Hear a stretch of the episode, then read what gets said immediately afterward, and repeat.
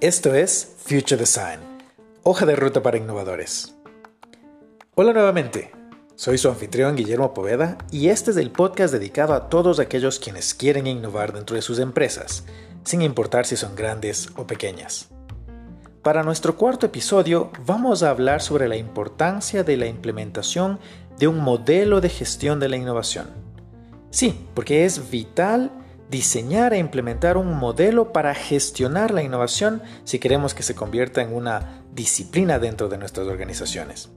Y para hacerlo, vamos a hacerlo de la mano de un experto en la materia, un hombre que lleva más de 20 años haciendo esto, un invitado muy especial. Bienvenidos. En nuestro primer episodio, definimos a la innovación como un esfuerzo disciplinado y sistematizado. Esto quiere decir que para que nuestra organización sea innovadora, debe formar parte de un sistema. Y si hablamos de un sistema y un conjunto de procesos, así como venimos hablando de una estrategia de innovación, queremos alrededor de todo esto entonces construir un modelo de gestión. Porque, como ya mencionamos, la innovación necesita ser gestionada dentro de la organización.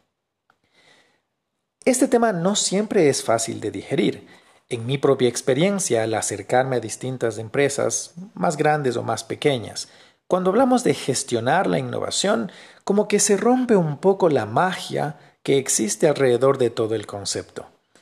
La gente suele considerar que al hablar de gestionar la innovación, probablemente la estamos encasillando, la estamos encerrando dentro de cuatro paredes o tratando de forzarla dentro de un proceso y por lo tanto pierde todo su potencial. Pero nada más lejano que eso. Es importantísimo gestionar la innovación dentro de la empresa. Para hablar sobre esto, hemos invitado a Guillermo Beuchat, un chileno que luego de una larga y exitosa carrera como consultor empresarial, decidió empezar su propia consultora especializada en la gestión de la innovación. Es uno de los pocos profesionales con los que me he topado que hablan de esto como un paso obligatorio y necesario para garantizar que las empresas realmente innovan. Por eso lo invitamos a Guillermo hoy a conversar con nosotros y le pedimos que nos explique un poco más sobre por qué es relevante la innovación. Empecemos por allí.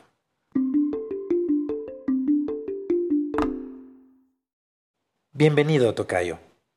Como mencionabas en una conversación previa que tuvimos, llevas los últimos 20 años haciendo esta gestión de la innovación con grandes empresas en distintas partes de Latinoamérica. Cuéntanos, ¿por qué es tan relevante que se diseñe un modelo de gestión de la innovación dentro de las organizaciones? ¿Por qué es relevante gestionar la innovación? La palabra clave es gestión. Dentro, las empresas existen con modelos de gestión, se controla la gestión, hay indicadores de gestión. La palabra gestión es clave sumarla a la palabra innovación. Y eso te lleva a algo clave. Eh, innovar no es lo mismo que ser creativo, por ejemplo. Si tú no instalas un proceso formal que puedas administrar o gestionar, entonces no va a pasar nada, porque la, creatividad se va a perder en los pasillos, en la, burocracia, en la lentitud, en la falta de recursos.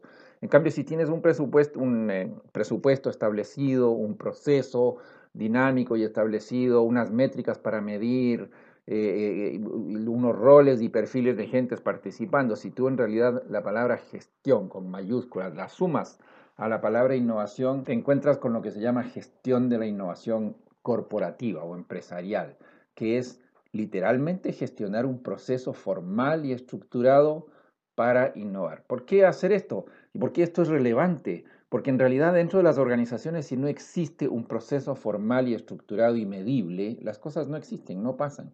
Tú tienes un proceso de adquisiciones o, compras, tienes un proceso de remuneraciones del personal, tienes procesos. Lo que tienes que hacer simplemente es estructurar un proceso para estar innovando en forma sustentable y sistemática dentro de la empresa, pero que de alguna forma no sea una especie de cosa artística ni, ni relacionado, reitero, con la creatividad solamente, sino que es literalmente un proceso que garantiza resultados en un tiempo finito, en que se puede medir ese éxito. Entonces es muy relevante entender la innovación como un proceso que hay que gestionar. que ese proceso es el que va a generar los resultados. Pero si no instalamos un proceso formal para la empresa, lo que no está en un proceso formal literalmente no existe.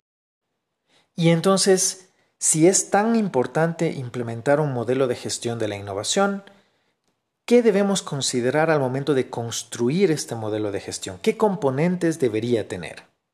Lo primero es entender que ese modelo tiene que hacerse cargo de la estrategia. O sea, un elemento mínimo crítico es que efectivamente estés haciendo innovación en aquello que es estratégicamente apropiado. No si tu negocio estratégico es ser el productor de mínimo costo. Por supuesto que lo que vas a hacer es innovar para lograr ser el productor de mínimo costo. O sea, tiene que haber un alineamiento estratégico. Nosotros llamamos a ese primer, dentro de nuestra metodología, ese primer eh, dimensión o elemento de un buen modelo de gestión de la innovación se llama estrategia y gobernanza. O sea, también, aparte de saber para qué y dónde quieres innovar, tienes que saber de quién cuelga, cuáles son los presupuestos, los KPIs, las métricas, cómo se va a gobernar la innovación.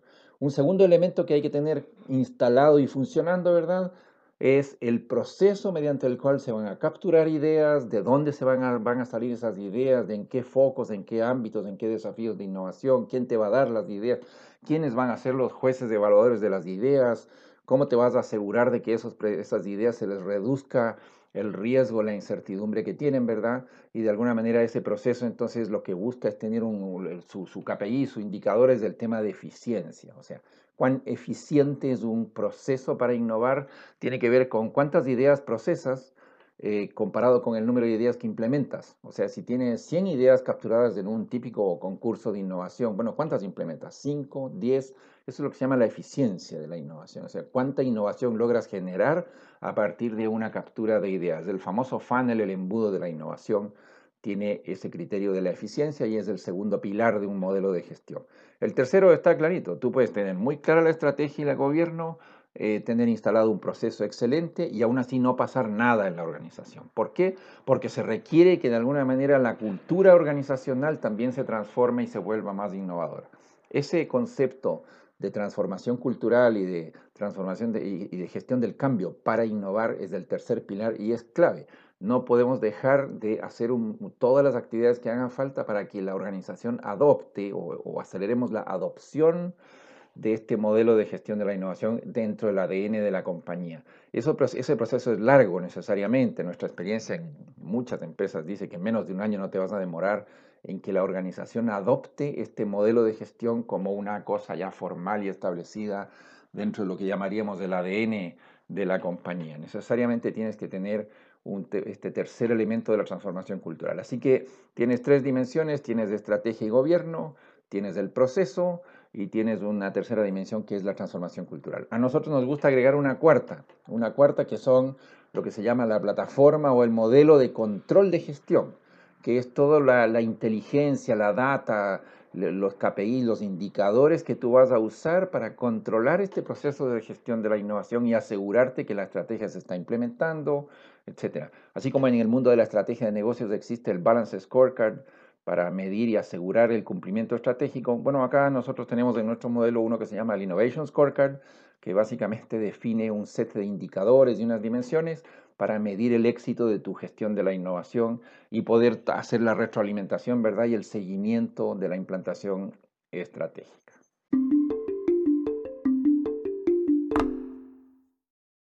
Muchísimas gracias, Tocayo. Pero en este punto me salta una preocupación, una inquietud personal.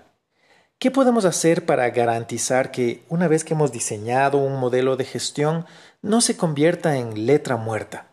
que realmente lo utilice la empresa en su día a día? Muy interesante pregunta esta que, que planteas de cómo aseguramos que no se convierta en letra muerta este modelo. Bueno, ese es todo el, todo el, el drama y el desafío de instalar capacidad para innovar en una compañía es que esa capacidad no solo se instale, sino que siga funcionando. O sea, ciertamente después que los consultores como nosotros nos vamos de una compañía, ese modelo debería seguir funcionando. Entonces, ¿cómo te aseguras que no se convierta en letra muerta? Nosotros tenemos al respecto varias, varias recomendaciones. Primero, asegurarse de que existe un modelo de gobierno que incluya a las más altas ejecutivos de la compañía, incluso si es posible a los directores, y que le dan una cierta continuidad, así como revisan la estrategia del negocio, también revisan la estrategia de innovación, etc. O sea, hay un tema de gobierno. También hay un tema clave que es el de los incentivos, que mucha gente lo deja afuera. ¿Qué incentivos existen en la compañía para asegurarse que este modelo de gestión de la innovación no haya sido un show nomás de, de estar generando ideas, de hacer concursos y trabajar con startups y se transforme en algo que realmente permanezca y ese modelo quede instalado, operativo, eh, hasta el fin de los tiempos. Es ese, es, ese elemento clave que está ahí lo llamamos nosotros la política de incentivo. ¿Cuáles son los incentivos que existen y que colocamos en el modelo para que ese modelo se perpetúe? Por ejemplo, cómo incorporamos todo el tema de innovación en las evaluaciones de desempeño de la gente, en la, forma en que se ganan su renta variable, de qué forma existe un incentivo a la innovación en los modelos financieros de la compañía, qué presupuesto de riesgo tenemos todos los meses o todos los años, cuánto es el dinero que podemos invertir en hacer prototipos, en estar prototipando conceptos, haciendo productos mínimos viables. O sea, un elemento básico. Si no hay presupuesto, pues no va a pasar nada. Entonces, todos los años hay que tener un presupuesto para innovación.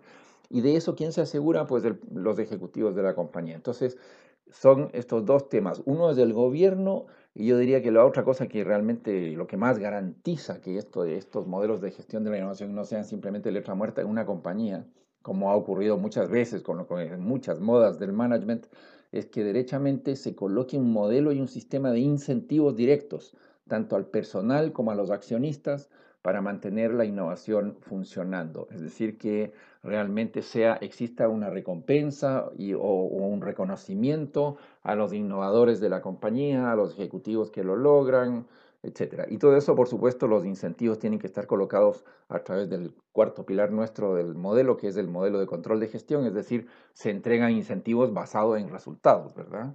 Eh, no hay, la, la mejor forma de asegurar que esto no sea letra muerta es de entregar resultados. Y eso, para que eso pase, hay que colocar los incentivos y medir esos resultados en buena forma. Buenísimo. Me encantaron esos dos puntos que van muy conectados. Hay que crear incentivos y hay que garantizar que conseguimos resultados. Muy buenos puntos. Gracias, Guillermo.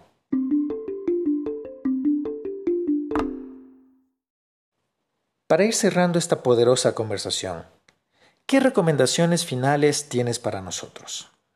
Mira, yo creo que la principal recomendación que le puedo hacer a las empresas, ya habiendo visto este proceso muchísimas veces en todo tipo de sectores de industria y tamaños de empresa, es una sola. Este es un proceso gradual, tiene una curva de aprendizaje y no es bueno saltarse etapas ni, ir demasiado rápido, porque eso lo que hace es generar entusiasmo de corto plazo y no va a haber sustentación de la iniciativa en el tiempo. Entonces nosotros hemos diseñado una curva que se llama es una curva de aprendizaje que tiene tres etapas por las que deberían pasar las empresas, por supuesto con algún cambio en la velocidad, pero siempre las tres. Hay una primera etapa que se llama el setup, el setup estratégico. ¿Cuál es la estrategia de innovación? ¿Cuál es nuestra estrategia para el ecosistema de innovación? ¿Vamos o no a trabajar con externos y startups? ¿Vamos a relacionarnos con las universidades o no? cuál, va a ser el rol de la gente, de nuestros propios colaboradores, etcétera. Definir el norte, cuáles son los focos de innovación, los desafíos de innovación que son relevantes para la compañía. Esa primera fase, que es como el diseño estratégico del programa, no suele tomar más allá de 6 a 8 o 10 semanas máximo. Y durante ese tiempo, con talleres ejecutivos y cosas, básicamente lo que uno define es cómo vamos a abordar este tema, cuál va a ser el proceso, cómo lo vamos a, quiénes van a participar, etcétera, etcétera. Después viene una segunda fase que se llama de tracción. Ya tienes claro qué quieres hacer y por qué lo quieres hacer. Entonces ejecutamos un primer reto de innovación, un reto bien concreto y específico. Por ejemplo, si, tu, si el objetivo fuera generar rápidamente una cultura de innovación, tendría que ser un reto bien amplio, bien transversal, como por ejemplo, dame ideas para llevar a cero los accidentes laborales o dame ideas para mejorar la experiencia eh, de, de, los clientes. Así una cosa como media amplia general en la que pueda participar mucha gente y por lo tanto se impacte en la cultura interna.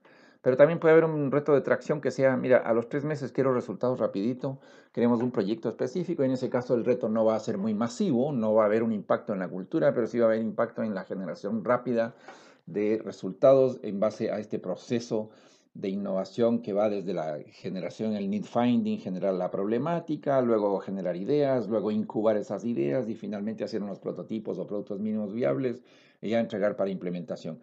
Eso se puede hacer bastante rápido cuando es poca gente, Si es muy masivo va a tomar un poco más, pero en general estos procesos de traccionar, de que prinda, de que traccione la gestión de la innovación en la compañía, normalmente va a tomar entre eh, algo así como dos, tres, hasta cuatro meses esa fase de tracción. Cierra esa fase con un típico workshop de, de lecciones aprendidas, ¿verdad? En lo que, lo que uno hace es ver qué aspectos de la metodología que se implantó para procesar ideas efectivamente cuadran y son bien recibidas e instaladas en la empresa. De cada empresa tiene su propia cultura, su propia forma de ver esto y por lo tanto necesita una adaptación metodológica eh, a su propia realidad. Cumplida esa fase de tracción, viene la aceleración, que en la curva de aprendizaje ya te permite en un periodo de otros seis meses, ocho meses, alcanzar un, un grado de madurez en la instalación de este proceso. Y durante esa fase de aceleración ya se hacen tres, cuatro, cinco retos pequeños adicionales. Los retos siempre son pequeños, no muy grandes, no muy amplios, sino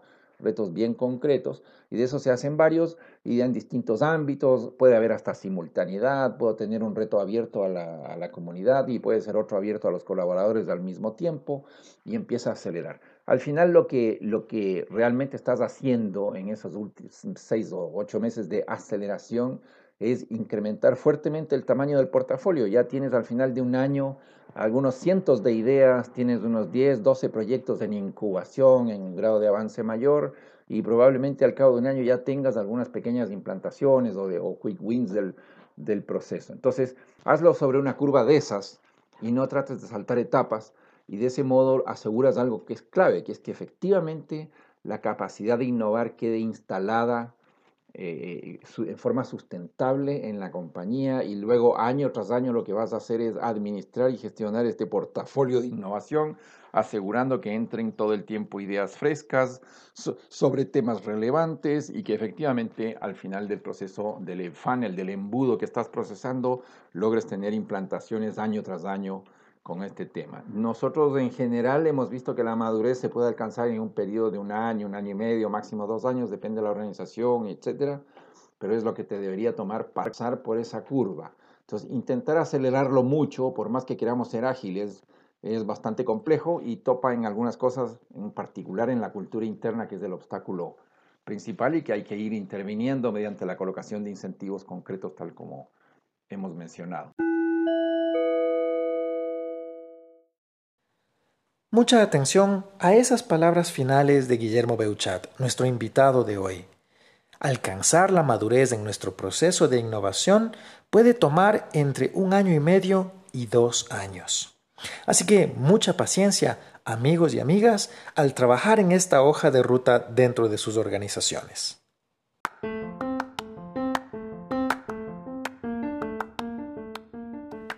Eso fue todo por hoy. Muchísimas gracias por escucharnos. Recuerden que pueden hacerlo en distintos canales. Estamos ya en Spotify, en Google Podcasts, estamos también en Radio Public y Overcast. Les recomendamos que nos sigan en nuestra fanpage de Facebook y en LinkedIn, donde vamos a compartir algunas herramientas, como en esta ocasión un modelo que podrían aplicar para gestionar la innovación dentro de sus empresas. Si quieren dejarnos comentarios, pueden hacerlo en nuestra página de anchor.fm en anchor.fm slash future design. Muchas gracias por acompañarnos. En nuestro próximo episodio vamos a hablar sobre la importancia de la cultura organizacional y cómo construir o fomentar un programa que potencie la innovación dentro de la cultura de nuestras empresas. Hasta pronto.